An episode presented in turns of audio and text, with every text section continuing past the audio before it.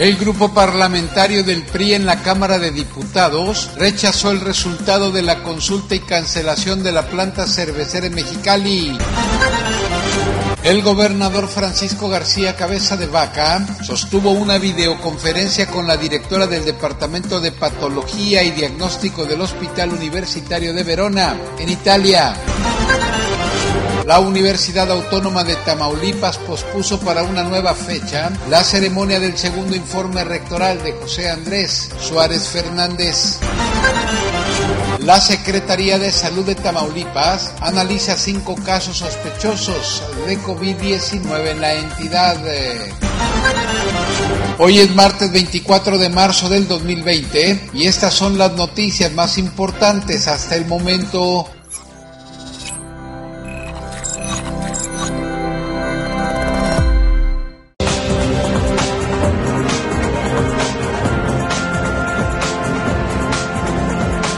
Debido a la pérdida de empleos y a la grave afectación de la economía de la región, el grupo parlamentario del PRI en la Cámara de Diputados rechazó el resultado de la consulta y cancelación de la planta cervecera en Mexicali. Asimismo, lamentó que el gobierno federal haya descartado ofrecer estímulos fiscales al sector privado para hacer frente a las consecuencias de la emergencia epidemiológica del COVID-19 a fin de anticipar acciones ante la presencia del COVID-19 en Tamaulipas y aprender de los aciertos y la ausencia de la toma de decisiones oportunas de otros países al enfrentar la pandemia, el gobernador Francisco García Cabeza de Vaca y la secretaria de Salud, Gloria Molina Gamboa, sostuvieron una videoconferencia con la directora del Departamento de Patología y Diagnóstico del Hospital Universitario de Verona, Estefanía Montemesi. La especialista fue la responsable de la elaboración del protocolo de manejo hospitalario que se sigue al recibir a los pacientes con coronavirus en un estado grave o muy grave en la región de Verona en Italia, país que después de China ha sido uno de los más afectados por esta enfermedad. Estefanía Montemesi explicó los detalles de los protocolos de atención a pacientes en salas de urgencia a las autoridades tamaulipecas y extendió algunas recomendaciones para prevenir, contener y atender nuevos contagios, dijo que es necesario que los hospitales y el personal de salud destinado a la atención de pacientes enfermos de COVID-19 cuenten con todos los insumos y equipos necesarios como respiradores, mascarillas quirúrgicas y uniformes especializados, entre otros, y reiteró que el aislamiento social, tanto para pacientes como para la población en general, es la mejor medida para prevenir y contener esta enfermedad.